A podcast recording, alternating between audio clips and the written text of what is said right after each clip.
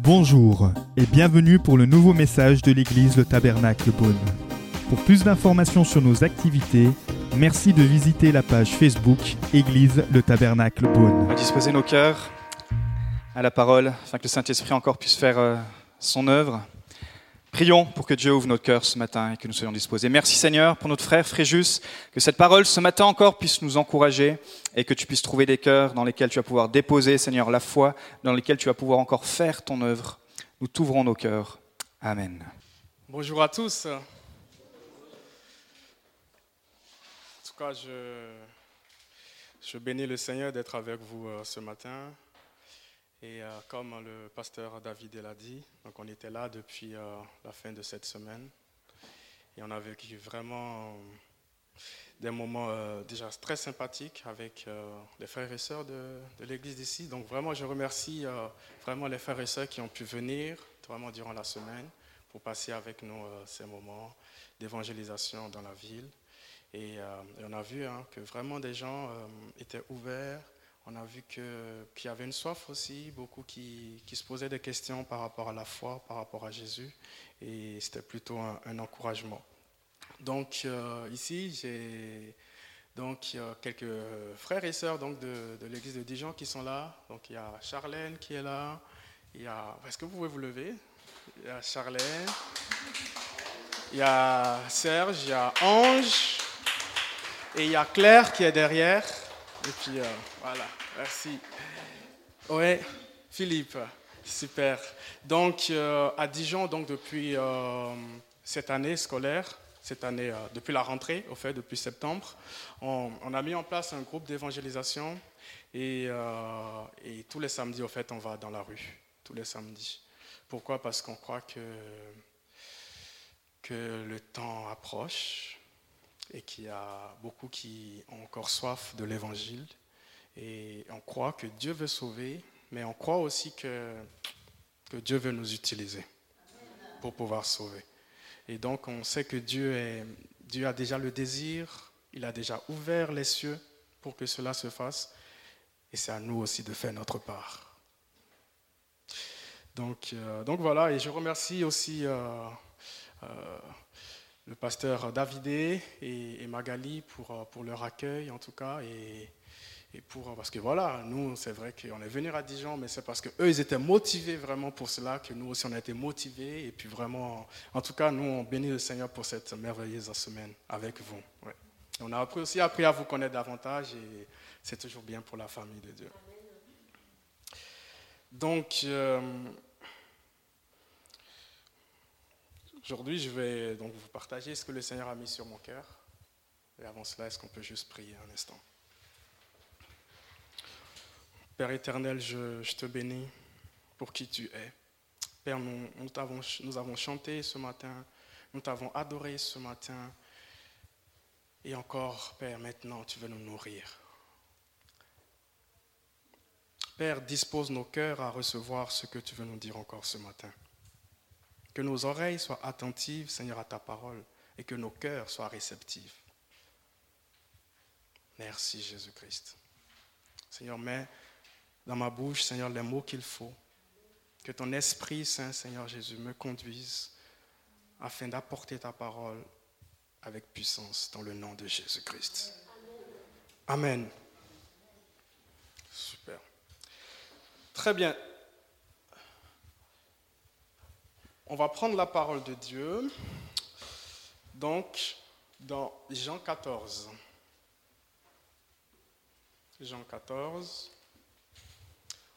à partir du verset premier.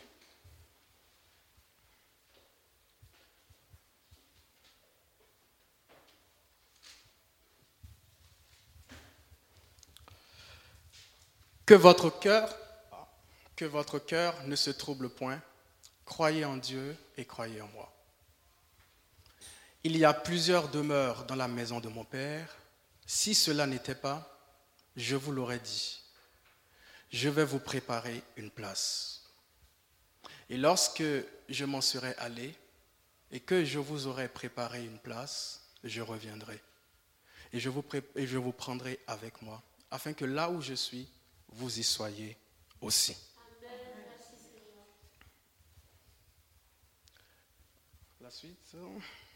Donc, vous savez où je vais et vous en savez le chemin. Thomas lui dit, Seigneur, nous ne savons où tu vas. Comment pouvons-nous en savoir le chemin? Jésus lui dit, Je suis le chemin, la vérité et la vie. Nul ne vient au Père que par moi. Amen. Waouh, quel passage. Ici, on est au chapitre 14 de l'évangile de Jean. Dans le chapitre 13, il y a beaucoup de choses qui se sont passées. Mais on est au chapitre 14, c'est-à-dire qu'il y a déjà eu tout un parcours avant ce chapitre-là. Et en réalité, Jésus va s'adresser à ses disciples, mais dans un temps crucial. Parce que là, il était à quelques heures de la croix. Il était à quelques heures de la crucifixion. Il était à quelques heures. Les disciples ont, passé plus de trois années avec lui, ont passé du temps avec lui. Et Jésus a fait des miracles, il a guéri, il a fait beaucoup de choses. Mais là, c'était un temps crucial où la croix le guettait. Et ces paroles, Jésus le donnait à ses disciples. Et au chapitre 13, en fait, on va voir que Judas l'avait déjà abandonné. Judas l'a déjà abandonné. Donc Jésus avait 12 disciples, 12 apôtres. Et ce qui s'était passé, c'est qu'il y en avait un qui l'avait trahi, qui l'a vendu, vous le savez. Et donc, à cette époque-là, Judas était déjà parti. Donc, il n'y avait que 11 disciples en ce moment-là, pendant que Jésus leur parlait de ça. Mais, juste avant cela, il y a une chose qui va se passer, c'est qu'il va aussi annoncer une chose à Pierre, il va lui dire, tu vas me renier. C'est dans le chapitre 13. Et c'est juste après ça qu'il dit, par contre, que votre cœur ne se trouble point. Ici, ce sont les paroles de, quelqu'un qui a passé du temps avec ses amis. Ce sont des paroles de quelqu'un qui a passé de bons moments. Et là, il y aura une séparation. Et là, quelque chose va se passer. Mais pour Jésus, c'est plus fort. Parce que ça marquait un, nouveau chemin pour l'humanité. Ça marquait euh, une nouvelle, une nouvelle vie pour l'humanité. Et ses disciples, Jésus était conscient que malgré le fait qui va les parler, qui va les prendre, malgré toutes les promesses, ses disciples étaient apeurés. Malgré le fait que, que, que, Jésus les a consolés, malgré le fait qu'il leur a expliqué en long et en large tout, ses disciples étaient apeurés. Et Jésus leur donnait ce message pour faire quoi? Pour les réconforter. Jésus leur donnait ce message pour leur, pour, leur, pour leur réconforter tout simplement. ce message est un message d'espoir. Ce message est un message d'espérance. D'espérance. Et dans ce message, Jésus voulait mettre quand même le focus sur l'essentiel. Lorsqu'on est dans les derniers moments avec quelqu'un, lorsqu'on sait qu'on va être retiré, lorsqu'on sait qu'on va se séparer, les minutes comptent, les secondes comptent, et ce qu'on dit devient hyper, hyper, hyper important, n'est-ce pas? Et là, Jésus voulait mettre un point sur quoi? Sur l'essentiel. Là, Jésus était en train de dire, voilà les amis, là on a passé du temps ensemble, je vais bientôt être euh, retiré, je vais bientôt m'éloigner de vous, mais il faut que je vous dise l'essentiel. Il faut que je vous rappelle, premièrement, ma mission sur la terre, ce que je suis venu faire, ce que vous devez garder, ce qui doit rester dans vos cœurs, même après mon départ, ce que vous devez garder. Et Jésus était venu là, au fait, dans ce passage, pour faire un point pour, faire, pour leur rappeler l'essentiel, ce qu'ils doivent garder, tout simplement. Dans ce passage, Jésus nous parle d'une destination. Jésus nous parle d'un chemin pour aller à cette destination. Et on va voir, Jésus, on va aussi voir qu'il nous parle au fait de qui pourrait aller à cette destination. Il nous parle d'une destination, mais il nous dit comment y aller. La destination, vous l'aurez compris, c'est quoi? C'est où? Le ciel, auprès du Père. Amen. La destination, c'est auprès du Père, au ciel, dans la présence de Dieu. Et Jésus montrait cette destination. Et ça va être le focus. Parce que c'est la destination. La destination. Ensuite, il y a le chemin. Et ensuite, comment y aller? Et dans ce passage, quand on lit tout le, euh, tout ce passage, Jésus va leur expliquer sa mission, mais il va s'y prendre en leur expliquant les différentes étapes. Premièrement, il était présent physiquement sur la terre avec eux. Donc il était là. Pendant qu'il leur parlait, il était là. Donc il va leur, premièrement, dire sa mission sur la terre. Pourquoi il était là? Ensuite, il va leur dire aussi, oui, je suis là avec vous, mais pour peu de temps, je vais partir. Mais, qu'est-ce que je vais faire au ciel? Donc il va leur premièrement dire, pour le moment, je suis là avec vous. Première étape. Seconde étape, je serai au ciel. Mais là-bas, j'ai une mission que je suis en train de faire. Ensuite, troisième étape, il va dire, je vais revenir.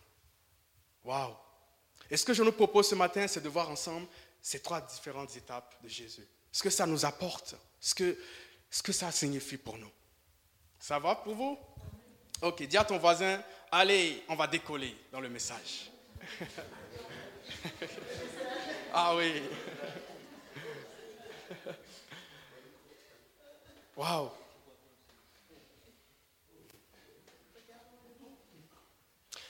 Est-ce qu'on peut juste mettre le premier verset?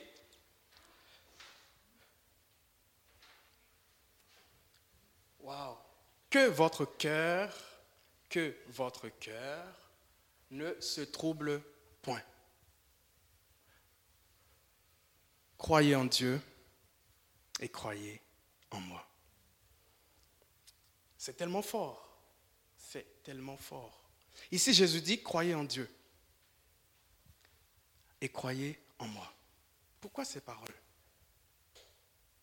Pourquoi ces paroles?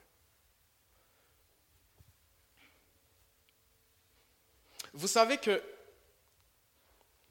nous sommes une créature merveilleuse de Dieu. Une créature la plus merveilleuse que Dieu a créée. Et Dieu nous aime tellement d'un amour inconditionnel. Pourquoi? Parce que c'était le désir de son cœur lorsqu'il était en train de nous créer. Waouh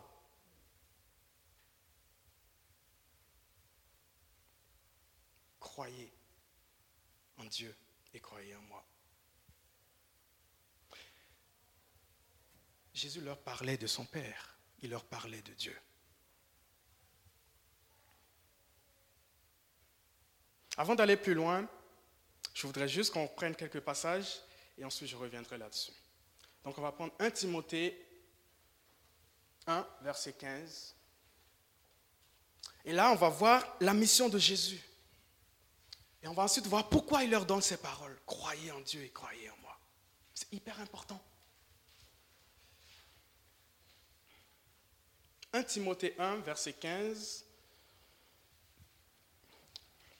Cette parole est certaine et entièrement digne d'être reçue que Jésus-Christ est venu dans le monde pour sauver les pécheurs dont je suis le premier. Là, c'est l'apôtre Paul qui s'adresse à Timothée. Et il lui dit cela. Il dit, non, je suis le premier. Ensuite, il va dire, mais je suis le plus grand des pécheurs, j'ai fait ceci, cela. Mais par la grâce de Dieu, il s'est révélé à moi.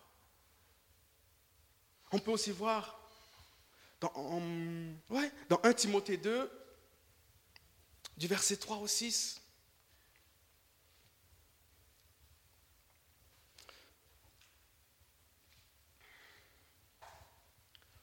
Cela est bon agréable devant Dieu notre Seigneur,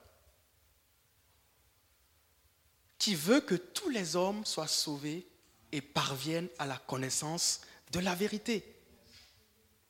Car il y a un seul Dieu et aussi un seul médiateur entre Dieu et les hommes. Et ce médiateur, c'est Jésus-Christ, homme. Qui s'est donné lui-même en rançon pour tous. C'est là le témoignage rendu en son propre temps. Waouh! Colossiens 1.20. Tout ça pour vous dire la mission de Jésus sur la terre. Donc on est dans la première étape, Jésus sur terre. Quelle est sa mission? Ce qu'il va rappeler. Colossiens 1.20, il dit, il a voulu par lui. Là, il parle de Dieu. Il a voulu, par lui réconcilier tout avec lui-même, tant ce qui est sur la terre que ce qui est dans les cieux, en faisant la paix par lui, par le sang de sa croix. Waouh Là, vous avez vu au travers de ces quelques versets la mission de Jésus sur la terre? La mission de Jésus sur la terre. C'est pour ça qu'il va leur dire, croyez en Dieu et croyez en moi. Premièrement, Jésus nous parle d'une destination. Il nous parle du Père. Il nous parle de la présence de Dieu. Mais il nous dit, non, les amis, sans moi, vous ne pourrez pas y aller. Sans moi, vous ne pourrez pas y aller. Pourquoi? Parce que Dieu nous a créés pour nous aimer. Dieu nous a créés afin que nous puissions être en relation avec lui, afin que nous puissions être dans sa présence. Mais on a un ennemi il y a l'ennemi qui ne se réjouissait pas du tout de ce plan de Dieu pour nous.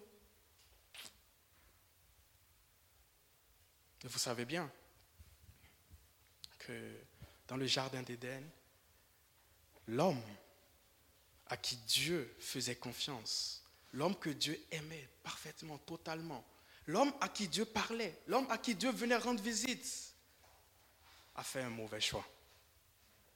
Celui de désobéir à Dieu et d'écouter l'ennemi, d'écouter Satan.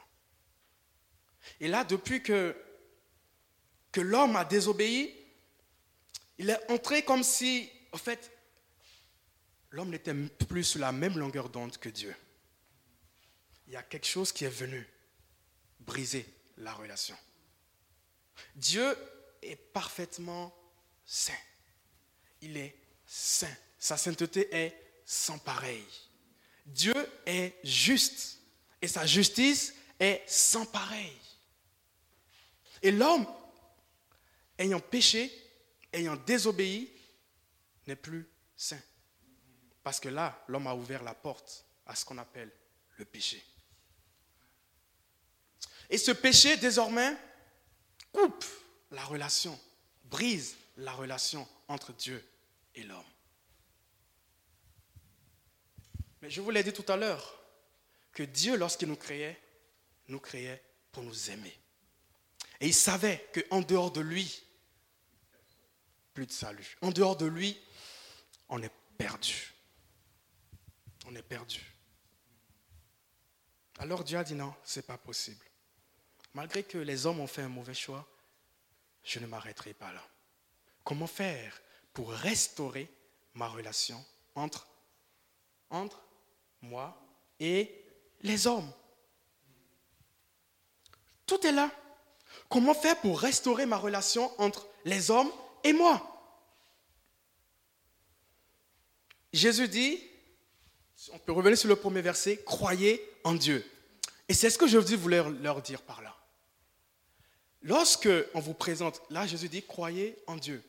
Si vous avez la révélation de Dieu, si vous avez la révélation de Dieu, vous aurez aussi la révélation de votre relation avec Dieu. Vous comprenez? Quand vous avez la relation de Dieu, la révélation de Dieu, donc vous dites, ah oui, Dieu, il m'aime de cet amour, il m'aime. Et là, en même temps, vous vous rendez compte de votre relation avec lui. Et lorsque vous vous rendez compte de votre relation avec Dieu, vous vous rendez compte qu'elle a besoin d'être restaurée. Vous voyez? Vous vous rendez compte que votre relation avec Dieu a été brisée. Et là, elle a besoin d'être restaurée. Et là, Jésus dit tout de suite, et croyez en moi. En moi, ça veut dire, il y a Dieu, mais moi, je suis celui qui restaure la relation entre Dieu et vous. Amen. Croyez en Dieu et croyez en moi. Et c'est ce que Jésus voulait leur dire par là. Et sur la terre, Jésus avait ce rôle combien de fois il présentait le Père? Pourquoi? Parce qu'on ne peut jamais restaurer une relation dont on n'est pas consciente.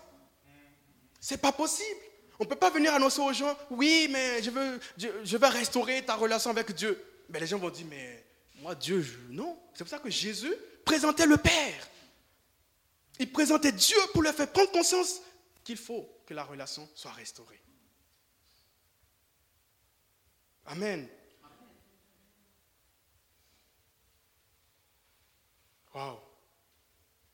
Croyez en Dieu et croyez en moi. Donc c'est ça la première étape. Et de, par ce qu'on a vu, tout ce qu'on a lu, Jésus a payé le prix pour toi. Il a payé quel prix? Tout à l'heure, j'avais dit qu'on a été brisé, que Dieu est trois fois, Dieu est saint, qu'il qu'il a une sainteté parfaite. Et le fait que nous, on a choisi que l'homme a fait un mauvais choix, il n'est plus saint. Et du coup, Jésus est venu nous sanctifier. Amen. L'homme n'était plus juste. Et du coup, Jésus est venu faire quoi? Nous justifier. Amen. Et là, nous l'avons vu dans les versets qu'on a lus précédemment, qu'il est venu par le prix de son sang à la croix, pour que désormais cette relation entre Dieu et nous soit restaurée. Pourquoi? Parce qu'il a payé le prix à la croix. On l'a chanté tout à l'heure. Au lieu que ce soit nous qui soyons sur la croix, lui, il a dit, non, je vais me substituer à eux. J'irai à leur place. Et c'est ce que Jésus fait. Waouh est-ce que vous pouvez dire merci Jésus? Waouh Et ensuite, par la suite, il leur dit, il y a plusieurs demeures dans la maison de mon Père. Et là, il va dire, je vais vous préparer une place. Waouh. Et là, Jésus présente le Père. Il leur dit, voilà, croyez en moi, croyez Croyez au Père, croyez en Dieu et croyez en moi. Vous croyez que votre relation avec Dieu a besoin d'être restaurée? Je suis celui qui la restaure. Mais ça ne s'arrête pas là. Parce que votre plan, votre destination, depuis la création, c'était dans la présence de Dieu. Et là, il dit, oui, dans la, dans la demeure de mon Père, il y a plusieurs demeures dans la maison de mon Père. Et moi, je vais quitter votre présence terrestre ici. Mais sachez une chose, je ne vais pas là-bas pour chômer. Au contraire, je vais vous préparer des maisons au ciel. Waouh Est-ce que ça ne vous réjouit pas, ça? Waouh Donc imaginez-vous que pendant que nous sommes là, je suis en train de préparer une maison au ciel pour nous. Pour nous dire, mais les amis, je vais préparer une maison pour vous. Vous voyez un peu le message que ça devait être pour les disciples d'encouragement Alors qu'eux, ils étaient tristes. Jésus leur a dit, non, ne soyez pas tristes, au contraire. Je vais vous préparer une maison dans la cité la plus glorieuse que vous n'avez même jamais visitée, dans la cité la plus merveilleuse que vous ne pouvez même pas imaginer. Vous aurez votre maison. Waouh! Waouh! C'est tellement merveilleux. Je vais vous préparer, je vais vous préparer une place. Et là, il leur dit, je vais là-bas, je vais vous préparer une place, mais je vais revenir je vais revenir. Au verset 3. Et lorsque je m'en serai allé et que je vous aurai préparé une place, je reviendrai et je vous prendrai avec moi, afin que là où je suis, vous y soyez aussi. Chers amis, Jésus va revenir. Hmm. Dis à ton voisin, Jésus va revenir.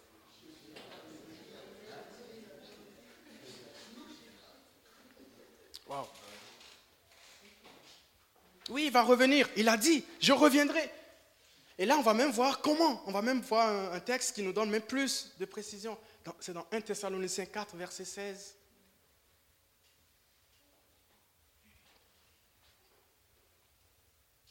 Oui, il va revenir, Jésus. Ça, c'est ce message, fait, d'encouragement, d'espérance. Parce que là, il annonçait à ses disciples pour les encourager, en disant, non, je m'en vais, mais je vais revenir. Amen. En effet, car le Seigneur lui-même a un signal donné à la voix d'un archange et au son de la trompette de Dieu descendra du ciel. Et les morts en Christ ressusciteront premièrement. Et premièrement, et ensuite, vous allez voir, ça va nous, concerner. Ça va nous concerner. Ensuite, nous les vivants qui serons restés, nous serons tous ensemble enlevés avec eux sur des nuées à la rencontre du Seigneur dans les airs. Et ainsi nous serons toujours avec le Seigneur. Waouh, est-ce qu'on peut acclamer le Seigneur Waouh Mais tellement glorieux. Tellement glorieux. Il va revenir nous chercher. Et là, vous avez compris, hein, l'apôtre Paul, il reprend aussi, dit, mais nous serons toujours avec lui. Jésus dit, et là où je serai, pour que vous aussi, vous y soyez. Vous y soyez. Hmm. Mais, je reviens sur le contexte. Jésus parlait à ses disciples. Ça, ce n'est pas un message qu'il a donné à la foule. Parce que vous voyez dans la parole de Dieu, Jésus parfois il donnait des messages à la foule. Et ensuite, il revoyait ses disciples, il leur expliquait parfois. Et ça, c'est un message qu'on ne peut pas donner à la foule. Hmm, je vous dirai pourquoi. Ça, c'est un message à donner aux disciples. Ce message à donner aux disciples. Et en plus là, ils étaient les onze, parce que Judas était parti. Jésus n'a jamais dit qu'il viendra chercher tout le monde.